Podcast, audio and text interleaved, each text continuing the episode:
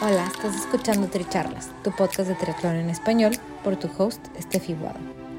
Este es un espacio donde triatletas y en ocasiones atletas de diversas disciplinas nos comparten sus experiencias y lecciones aprendidas. Además, podrás escuchar de expertos y o conocedores sobre temas que te ayudarán a potenciar tanto tu desempeño físico como mental. Nuestro objetivo es que de cada episodio te lleves información valiosa para acompañarte en tu crecimiento de mente, cuerpo y espíritu. Déjate inspirar y ponte a entrenar. Si te gusta lo que escuchas, te agradecemos compartas el episodio, nos sigas y nos apoyes con un rating de 5 estrellas.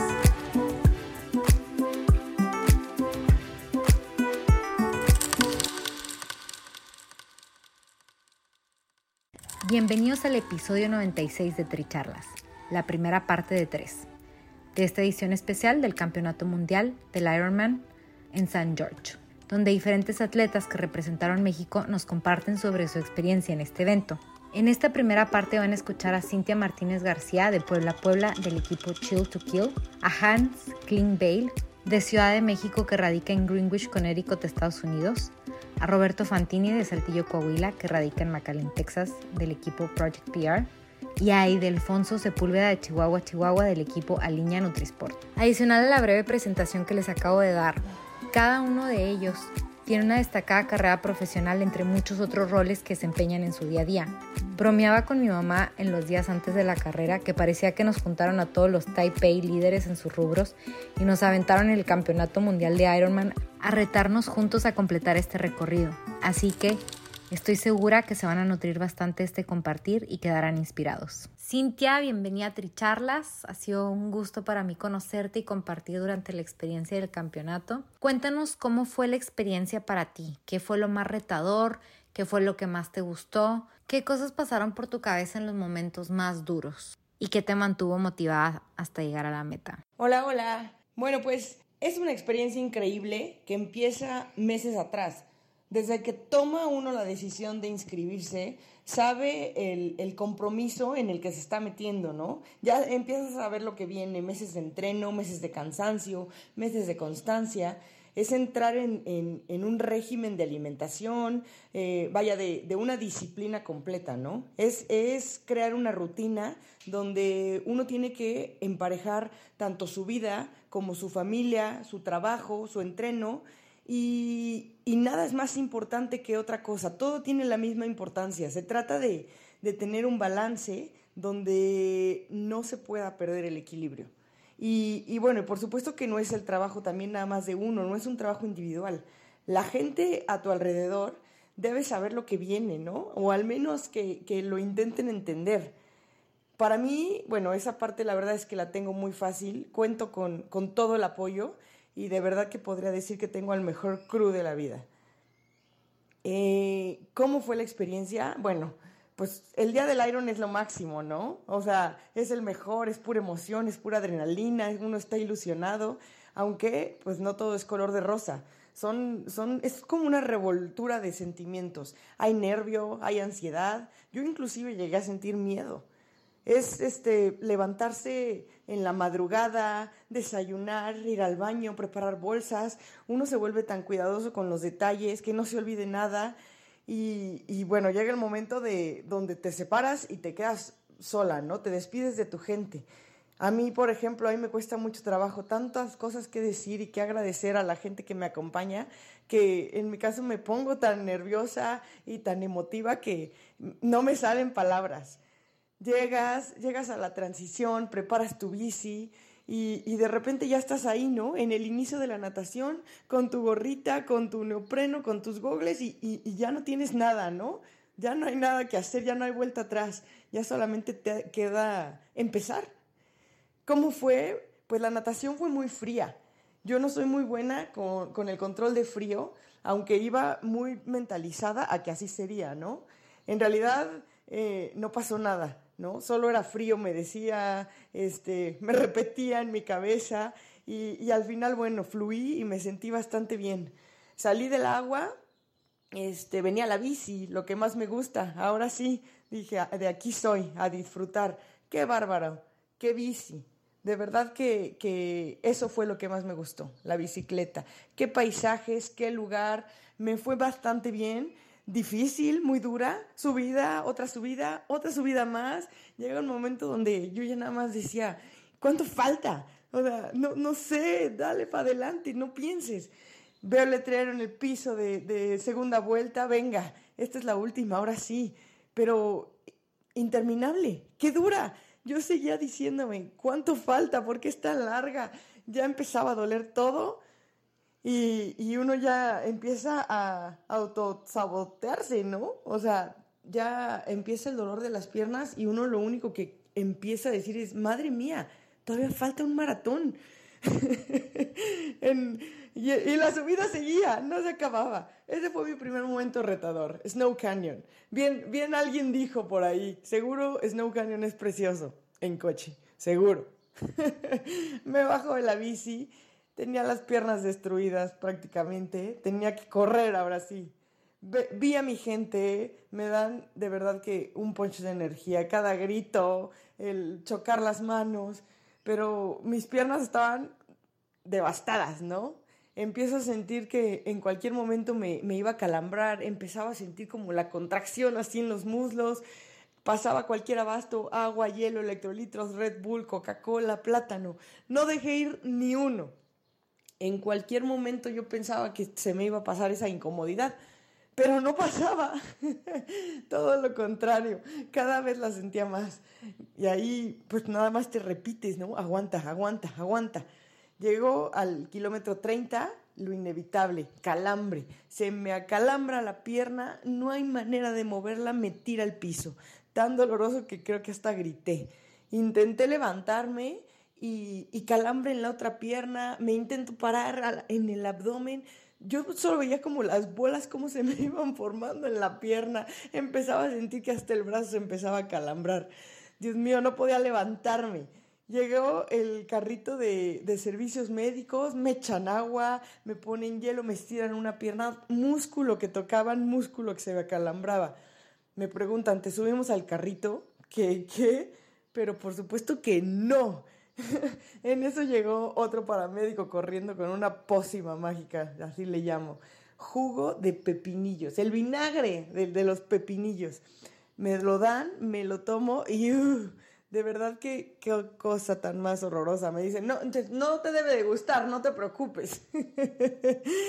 qué horror, me dicen. ¿Qué puedo hacer entonces por ti? Pues nada, solo ayúdame a parar. No podía pararme me, me, paro como puedo, yo solo veía el reloj, me faltaban 12 kilómetros más, inclusive el paramédico me dice, no lo veas, espera, no, no puedo hacerlo, tengo que correr 12 más, aunque sea caminando, yo tengo que acabar. Ese fue mi segundo momento retador, ese fue mi momento donde, donde uno está en el piso, no se puede uno ni parar, o sea, es impresionante las imágenes de güey, no tengo control, no puedo levantarme. Y, uno ve cómo va pasando la gente y uno está ahí tirado. Qué impotencia el, hecho de sentir que las piernas no te dan, bueno, el cuerpo, el sistema se apaga. Ay, así es. Lucha mental, desesperación, enojo, dolor, yo solita me, intenté tranquilizar, no pasa nada, esto te gusta, estás en un mundial, ¿no? No todo tiene que ser perfecto, es parte de un Ironman, es demasiado tiempo, es demasiado esfuerzo. Venga, agarra, segundo aire, pasito, empezamos caminando, últimos kilómetros, empiezo a fluir, vuelvo a correr. Por fin llegamos al área donde ya se escucha el micrófono, ese es un momento lleno de euforia la gente ya está muy, muy eufórica, te está gritando, te empiezas a contagiar. Para mí fue dar el brinco del infierno al paraíso. Vi a mi gente, tanta emoción, se hace el nudo en la garganta, ya no falta nada, me pasan una bandera, piso la alfombra y quiero llorar. Quiero, ahorita me emociono de pensarlo. Quiero llorar, quiero reírme, quiero gritar, todos los sentimientos a flor de piel. Y por fin se escucha, Cintia, you are an Iron Man. Por fin, se logró. Cintia, muchísimas gracias. Ahora tenemos a Hans Klingbeil, que tuve la oportunidad de conocer en el Practice Swim, unos días antes de la carrera. Hans, bienvenido. Te hago las mismas preguntas. ¿Cómo fue esta experiencia para ti? ¿Qué fue lo más retador? ¿Qué fue lo que más disfrutaste? ¿Y qué te mantuvo motivado para seguir con fuerzas hasta la meta? Hola, pues bueno, el, Campeonato Mundial de Ironman en St. George eh, resultó para mí definitivamente una experiencia única en mi vida, una experiencia irrepetible, sinceramente, en, en, el plano físico, en el plano mental, ciertamente, en el plano emocional, ¿no? Me parece que un, un, reto muy, muy importante, o el mayor reto durante la carrera, de hecho, fue el tener las condiciones mentales para irse adaptando a esas condiciones tan, tan extenuantes, ¿no? Extenuantes de, de calor, ¿no? Tan extenuantes de viento, tan extenuantes del circuito como tal, que incluso algunos este, pros lo denominaron como, como salvaje, ¿no? Y ese, eh, ese insisto, ese, ese juego mental de tener que cambiar de tu plan A a tu plan B y de ahí al C, si es que había, y, de ahí realmente ir literal eh, paso a paso, ¿no? Yo, yo diría sobre todo los últimos 19, 20 kilómetros de la bici y absolutamente todo el maratón, ¿no? Insisto, el calor, el viento, el cansancio, los, los calambres, incluso después del kilómetro 34, 35 y, y, y bueno, finalmente culminándolo con, con ese sentimiento irrepetible de ver y cruzar la meta. Me parece que ese ejercicio no permanente y constante, insisto, sobre todo una vez avanzada la carrera, de tener que, que escarbar, bueno, incluso este cavar, ¿no? Hasta literalmente el fondo de la mente y del espíritu para poder adaptarse a, las circunstancias y, y, seguir adelante y no, y no parar, no, no frenar en ningún momento y tratar de cambiar ese contexto de, de sentimientos negativos alrededor sobre todo de las condiciones a sentimientos y pensamientos que te pusieran realmente en el flow, ¿no? Como lo denominan de la carrera, pensar en la familia, pensar en, mi esposa, en mis hijas, eh, en mi familia este, extendida, en mi mamá, en mis papás, toda la familia, en mis amigos, ¿no? Que realmente habían estado atrás echándome muchísimas porras, incluso para sorpresa mía, mucho más de lo, de lo esperado, eh, sinceramente. Y también eh, recordar esos, esos lapsos de entrenamiento en donde hubo realmente sesiones este, diferentes, sesiones complicadas, pero también sesiones de entrenamiento muy, muy positivas, ¿no? En donde se sacaron muchas conclusiones y en donde hubo un, un, un aliciente emocional muy importante. Para de ahí finalmente llegar a ese momento, a esos 100, 200, 300 metros, que es el famoso tapete que antecede a la, a la meta, que obviamente es lo que más disfruté, ¿no? Pero por el otro lado, el tener la oportunidad de ver a mi familia cuatro veces durante la carrera, ¿no? Llegando de la bici, saliendo a correr, después en el medio maratón y obviamente ya hacia la meta. Me parece que nunca antes había yo tenido ese sentimiento de cruzar una meta, ¿no? Este, no, y no solamente en un evento de, de triatlón o de, o de Ironman o, o, de medio Ironman para tal efecto, ¿no? Sino, sino en general. Yo puedo asegurar hoy día que ha sido la cosa o el reto pues más difícil de mi vida, sin ninguna duda. Y luego, por el otro lado, me parece muy importante hacer mención que para mí el poder conocer eh, y el poder compartir esta experiencia con otros atletas mexicanos ha sido realmente fascinante y también una experiencia única e irrepetible, ¿no? Nosotros eh, vivimos fuera de México desde hace más de, de 15 años no, irónicamente, yo nunca he hecho un triatlón en, México, entonces para mí fue un sentimiento muy importante el poder compartir esta, experiencia con otros atletas mexicanos. Finalmente, un pensamiento de mi parte, yo veo el Ironman ciertamente como un microcosmos eh, de la vida, ¿no? Es decir, el Ironman y, más este, ¿no? Este, este campeonato mundial te pone las reglas, tú no las pones. El Ironman te pone oportunidades durante la carrera que, que debes de tomar sin, la menor duda. Por el otro lado, eh, también te va a estar poniendo dificultades, algunas pequeñas, algunas grandes, algunas cortas, algunas muy largas, algunas incluso permanentes a partir de cierto punto de la carrera. Ahí es donde la dureza mental es la que tiene que anteponerse a, a cualquier capacidad física con la que llegues a la, a la carrera. No hay que aceptar hay que confrontarlas, hay que adaptarse y seguir adelante. Hans, muchísimas gracias. Nos quedamos con ese pensamiento sobre la dureza mental. Ahora les presento a Roberto Fantini, a quien tuve la oportunidad de conocer en la sesión de foto de grupo de mexicanos, y se dio que pudimos irnos alentando durante todo el maratón y parte del ciclismo. Así que hicimos muy buen team. Roberto, bienvenido a Tricharlas. Hola, ¿qué tal? Y agradezco a Steffi por la invitación a participar en este podcast. Cuéntanos cómo fue para ti la experiencia. Sé que tenías ya algunos eventos en programa y tuviste poco tiempo para preparar este Ironman. ¿Qué cosas pasaron por tu cabeza en esos momentos más duros y qué te mantuvo motivado a seguir con fuerzas hasta la meta? Para mí realmente la experiencia fue increíble eh, porque fue poder cumplir un sueño que se veía lejano.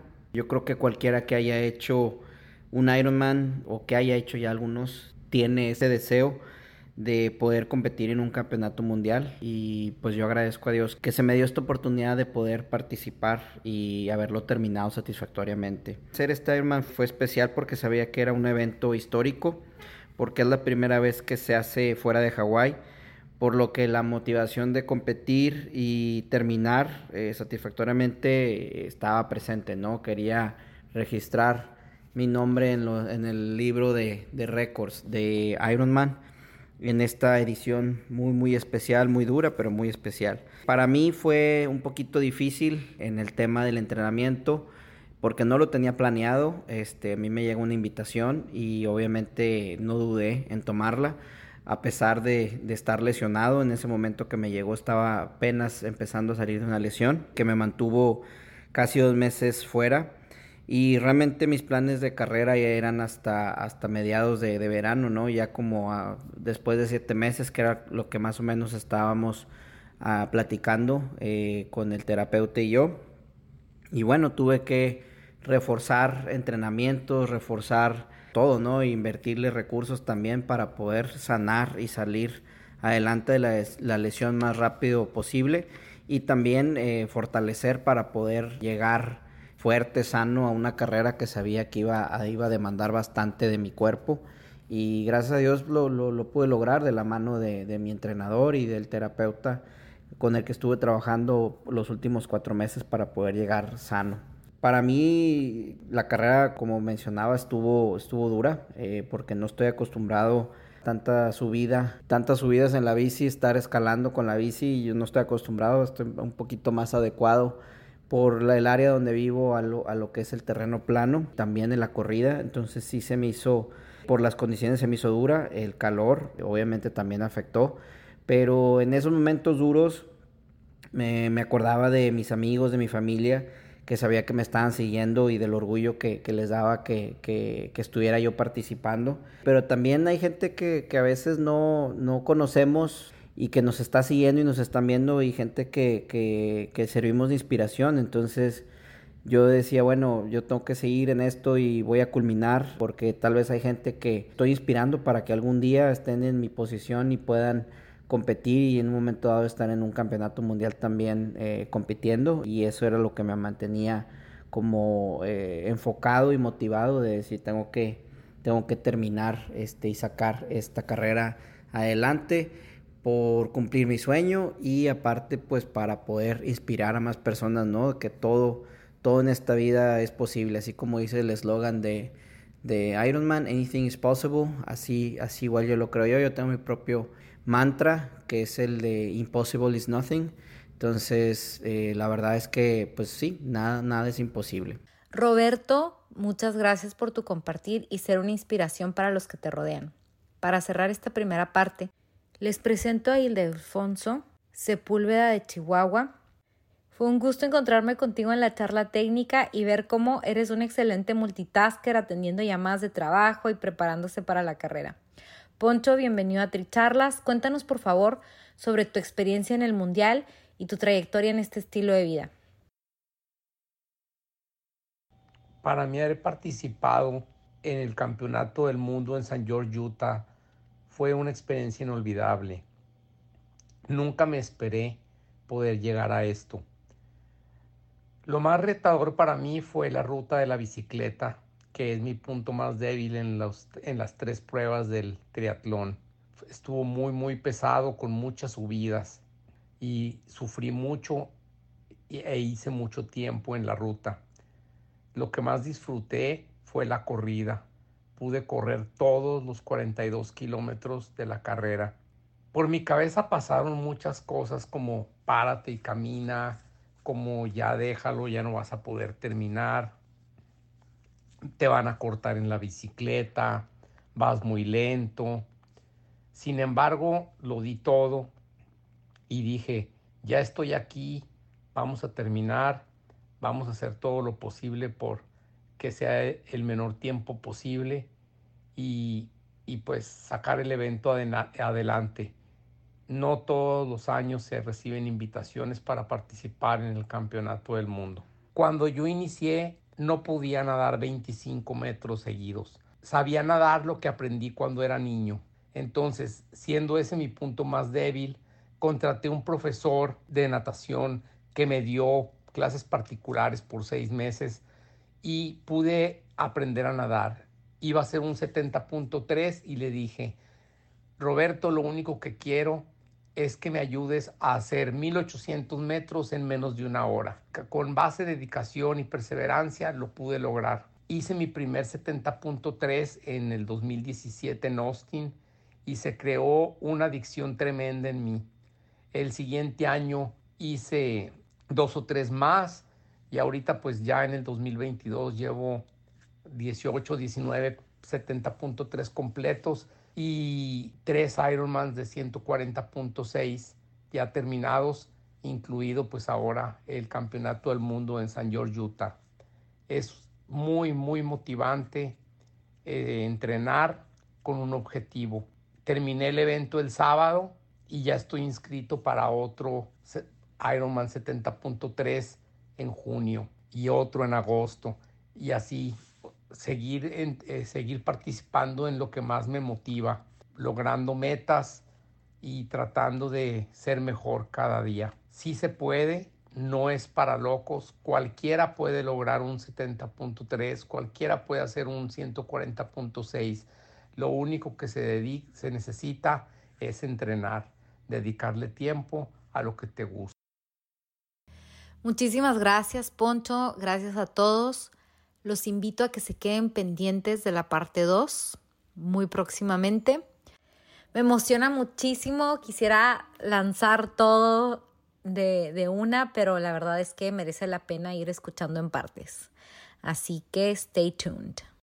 Gracias por ser parte de esta comunidad de atletas inspirando atletas. Este espacio es traído a ustedes en colaboración con Ojana Triathlon donde atletas de todo tipo nos comparten sus experiencias y lecciones aprendidas a través del deporte. Los invito a suscribirse al podcast y ponerse en contacto conmigo a través de la página en Instagram de Tricharlas, donde me pueden dar sus comentarios, sugerencias, si conocen alguna persona que tiene una historia para compartir con nosotros. Y estamos en contacto.